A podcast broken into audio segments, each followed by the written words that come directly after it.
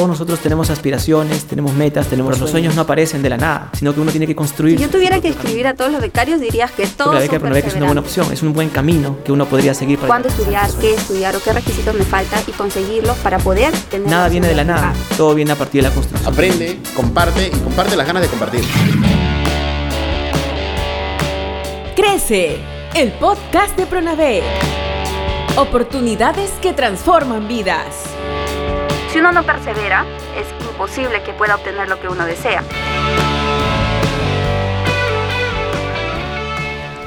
Hola, hola, bienvenidas, bienvenidos a Crece con Pronavec, el podcast, el Programa Nacional de Becas y Crédito Educativo Pronavec del Ministerio de Educación da oportunidades a los talentos del Perú. En este episodio vamos a conocer la experiencia del primer año de estudios en una de las universidades más importantes del mundo. El talento de hoy nos habla de su vocación por la educación y de cómo un estudiante de ingeniería puede impactar en su país. Así iniciamos Crece con Pronavec, el podcast. La mejor información en Crece, el podcast de Pronavec. Hola, hola. Bueno, ya estamos iniciando un nuevo episodio de Crece, el podcast del Pronavec. Ya estamos en contacto, en comunicación con el invitado especial de hoy. Él es el talento con el que vamos a conversar. Es Luis Enrique Flores Parodi. Luis, hola. Hola, ¿cómo estás, Luis? ¿Me, me escuchas? Sí, Freddy, muy bien, muchas gracias por la invitación, un gusto estar aquí. Bien, Luis, gracias, gracias a ti por darte el tiempo de, conversar con nosotros, de compartir tu experiencia, tus conocimientos. Eh, déjame, por favor, Luis, decir algo de ti, vamos a presentarte a nuestra audiencia. Luis, bueno, Luis actualmente está estudiando el máster en Administración Pública en la Universidad de Columbia, en Estados Unidos, con la beca Presidente de la República. Luis es egresado de la especialidad de Ingeniería Mecánica en la Universidad Nacional de Ingeniería. Eh, Luis tiene certificación de profesional en gestión de proyectos por el Project Management eh, Institute y bueno, él ha sido también asesor de proyectos en la Agencia de Promoción de la Inversión Privada Proinversión. Luis, bueno, eh, otra vez gracias por conversar con nosotros. Eh, sabemos entonces que estás estudiando ah, allí en Estados Unidos Administración Pública. Eh, eso es lo primero que queremos preguntarte, Luis. ¿Cómo así tú, tú has egresado de la UNI, de Ingeniería Mecánica, estamos diciendo? ¿Cómo así llegas a, interesarte por el tema de la gestión pública, de lo público? ¿Cómo haces este paso? Porque de hecho ahora lo estás estudiando, lo estás viviendo allí en Estados Unidos. ¿Cómo llegas de la ingeniería a la administración pública? Si nos puedes contar un poco eso, Luis. Muchas gracias, Freddy, por la presentación. Bueno, yo creo que siempre tuve esta, esta vocación social de servicio.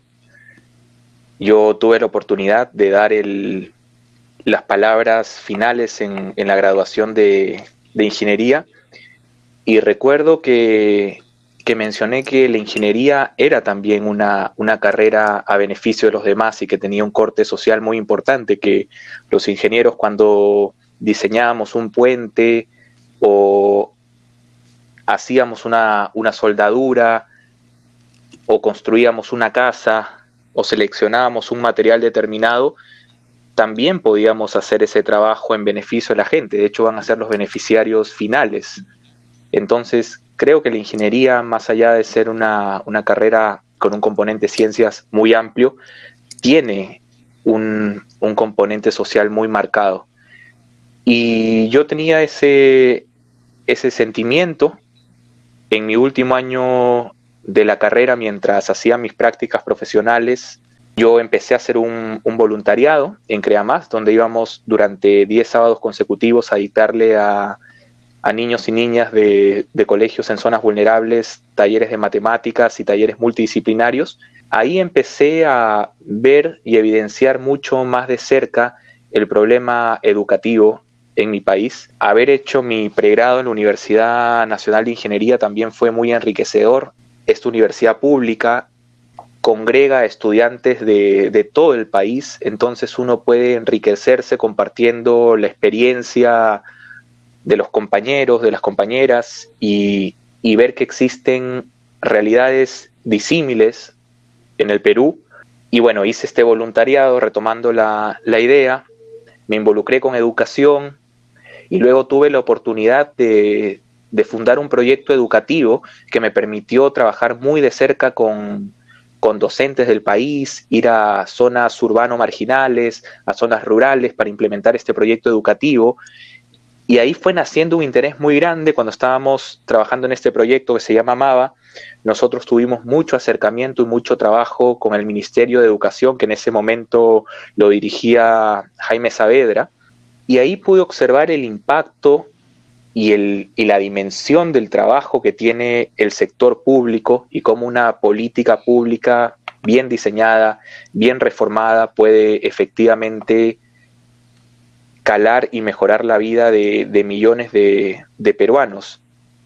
Ahí nació un interés por dar ese salto al sector público y también tuve la, la fortuna de trabajar en Proinversión, en la Agencia de Promoción de la Inversión Privada, lo cual me permitió conocer el, el, aparato público desde adentro, los retos a los que se enfrenta, la burocracia que, que se mueve y, y, las necesidades que se tienen que, que reducir y que aliviar en, en, los peruanos y cómo se prioriza y cómo se sacan adelante dentro del Estado.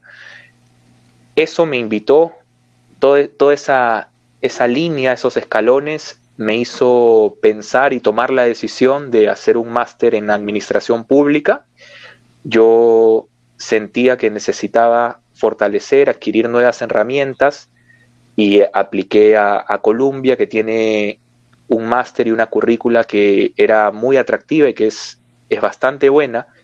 Y así fue que mi camino de, de la, desde la uni, eh, educándome en ingeniería mecánica, llegó a, a Columbia y considero que, que, no es un camino disímil porque la formación, el entrenamiento que, que, recibí como ingeniero mecánico, más allá que esa manera de abordar los problemas sea en una base de mecánica de fluidos o de termodinámica, etcétera, pues yo creo que, que me entrenaron muy bien también para tener un enfoque de solución de problemas. Entonces yo creo que más que haber cambiado de rubro, sí naturalmente haber estudiado ingeniería, lo lógico era que continuara desarrollándome en el sector, pero creo que he podido canalizar el entrenamiento que recibí en la uni también en, en, la gestión pública, que es un sector que no está lejos de las ciencias sociales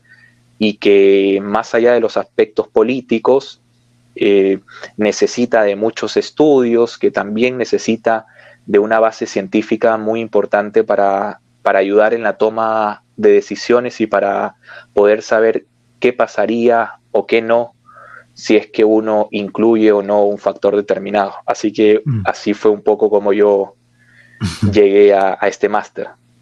Bien, bien, Luis. Bueno, estamos, estamos escuchándote, comprendemos bien ahora cómo es tu, tu historia.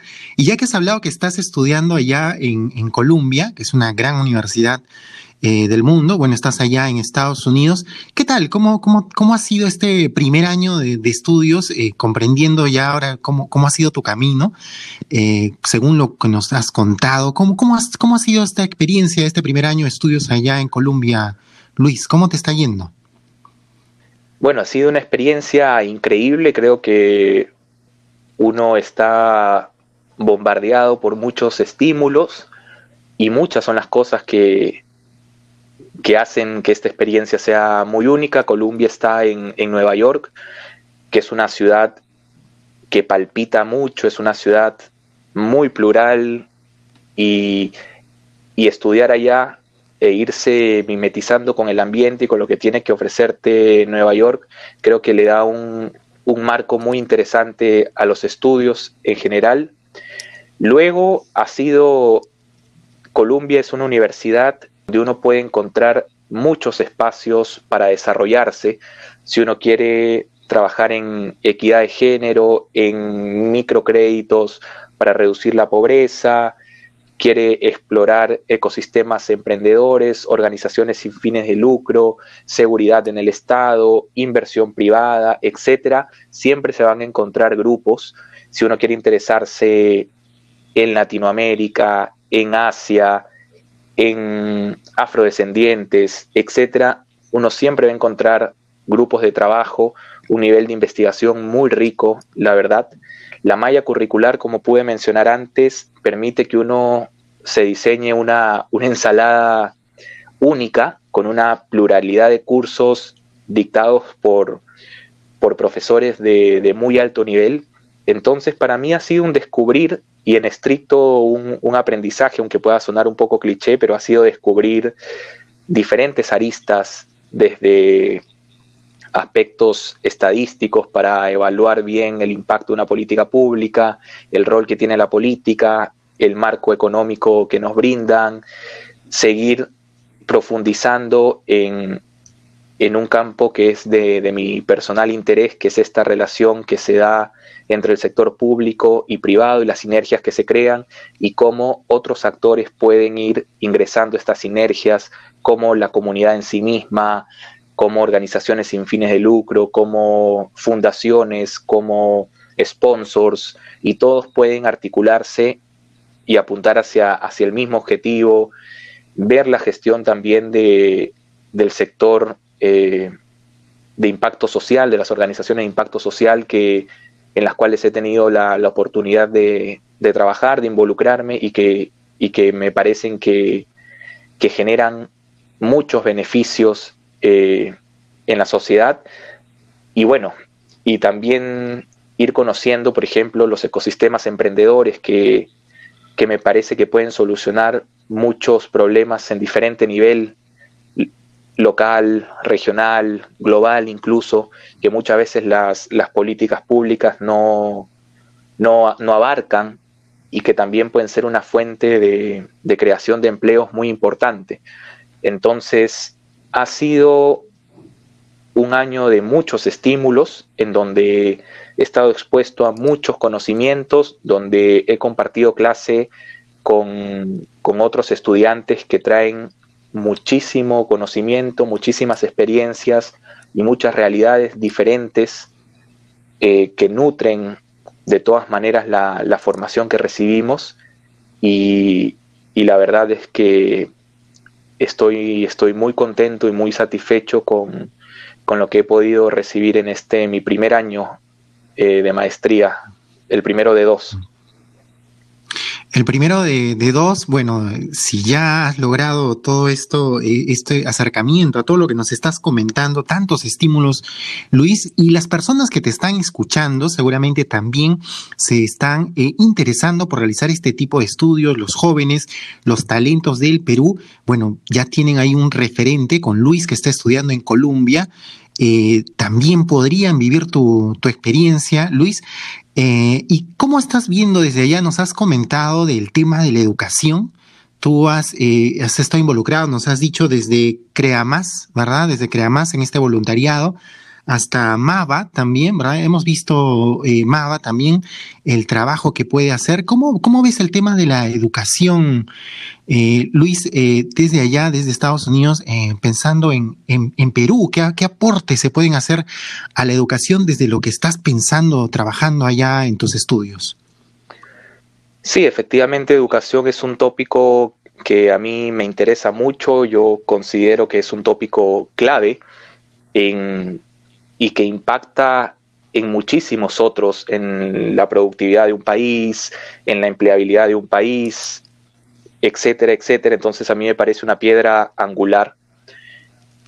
Este, este primer año de maestría ha tenido dos hitos muy importantes en la coyuntura internacional, el estallido social en, Latinoamérica y luego la pandemia que estamos viviendo todos. Y, y esta pandemia ha impactado muy fuerte en, la educación. De por sí el problema que, tienen, que tenemos los países pobres y, de ingresos medios es el, esta pobreza educativa. que se traduce en cómo niños de 10 años no pueden entender y comprender lo que leen. De por sí nosotros antes de la pandemia ya teníamos este, este problema.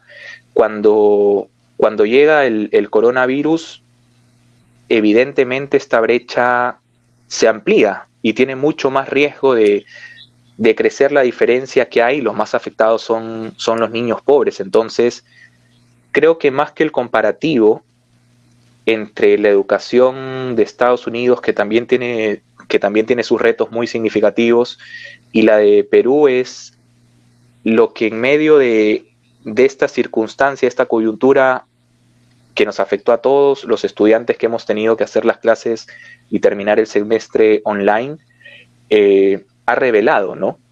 Ha revelado lo importante que es adecuar diferentes medios para llevar el conocimiento, que no solamente tienen que, descansar en, la conexión online, sino que tiene que llegar a través de diferentes fuentes, ya sea un celular, mensajes de WhatsApp o SMS para poder orientar a los padres que ahora juegan un rol mucho más protagónico en la formación de sus hijos, que siempre ha sido muy protagónico y que ahora se suma mucho más. Eh, también nos invita a pensar en el apoyo social que, que, se debe dar en las empresas de telecomunicaciones, por ejemplo, que permitan que ciertos contenidos no consuman datos al ser descargados, si es que están en la página del ministerio o en algunas páginas de carácter educativo. La radio y la televisión también se han convertido en medios importantes para, para dar estos conocimientos y la verdad es que es una invitación para que la calidad de los contenidos de, televisión que, dejan mucho de desear en, Perú eh, mejoren.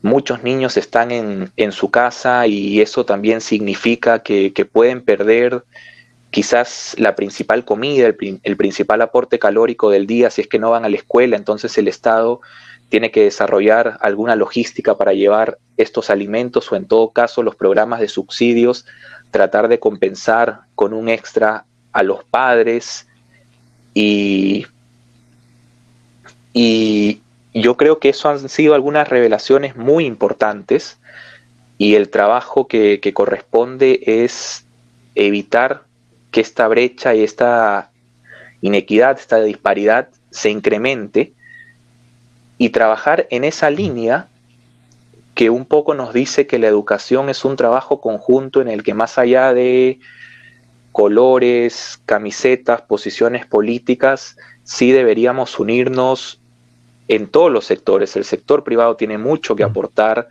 el Estado también tiene, tiene que mejorar y cuando, y cuando acabe esta circunstancia, nuestro reto de brindar una educación de calidad va a seguir estando ahí y, se tiene, y tiene que llegar a las personas en mayor riesgo.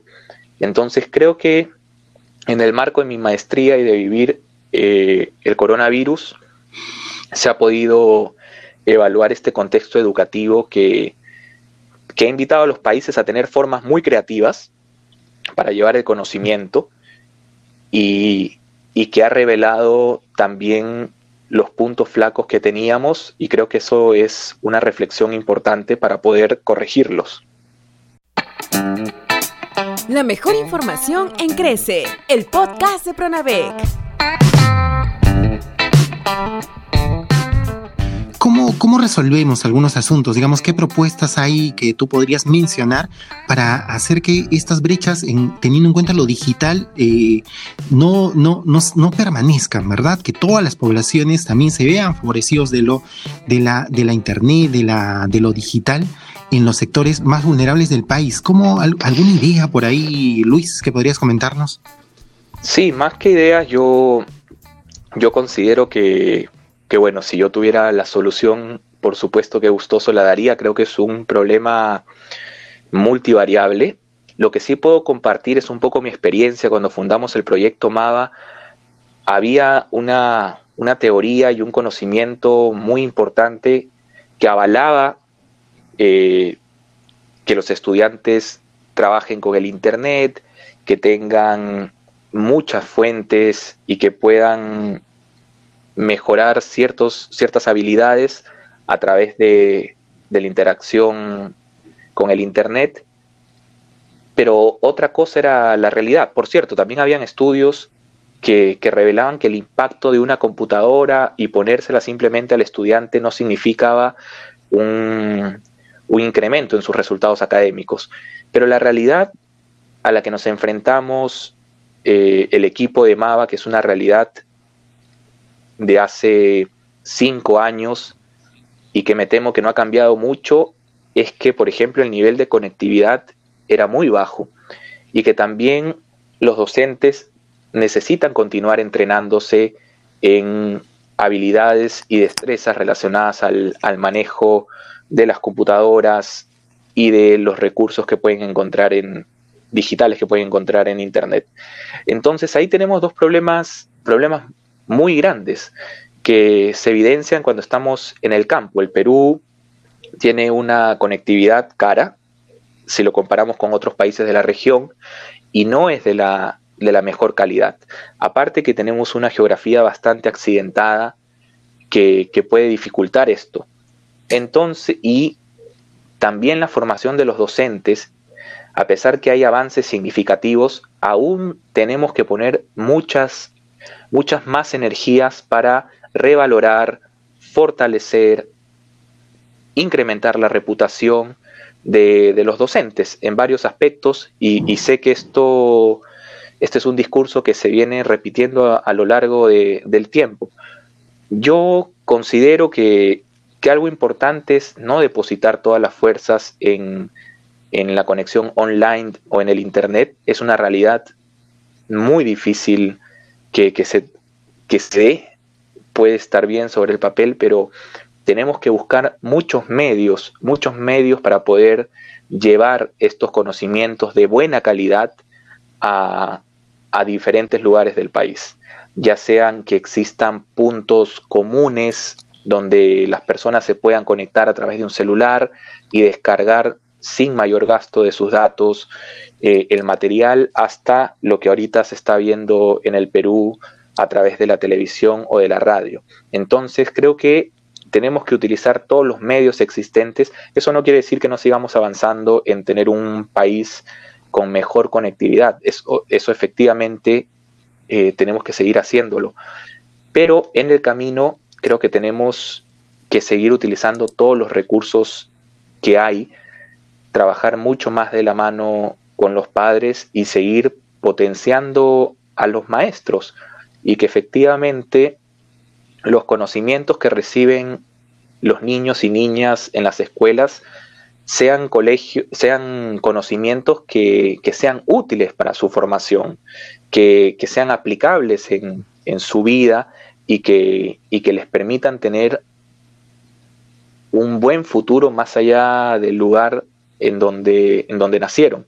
Entonces me parece que, que sí, la tecnología es algo muy importante. Yo trabajé en este proyecto y confiábamos mucho en esta, en esta mezcla de docente más tecnología, pero no diría que el proyecto fue un proyecto tecnológico porque nosotros siempre confiamos que la pieza clave en el aula es el docente y que la tecnología es una herramienta más entre muchas en las cuales se puede apoyar el profesor y que puede servir como un catalizador para hacer las, que las cosas sean más rápidos o más interactivas o más didácticas para los niños y más divertidas.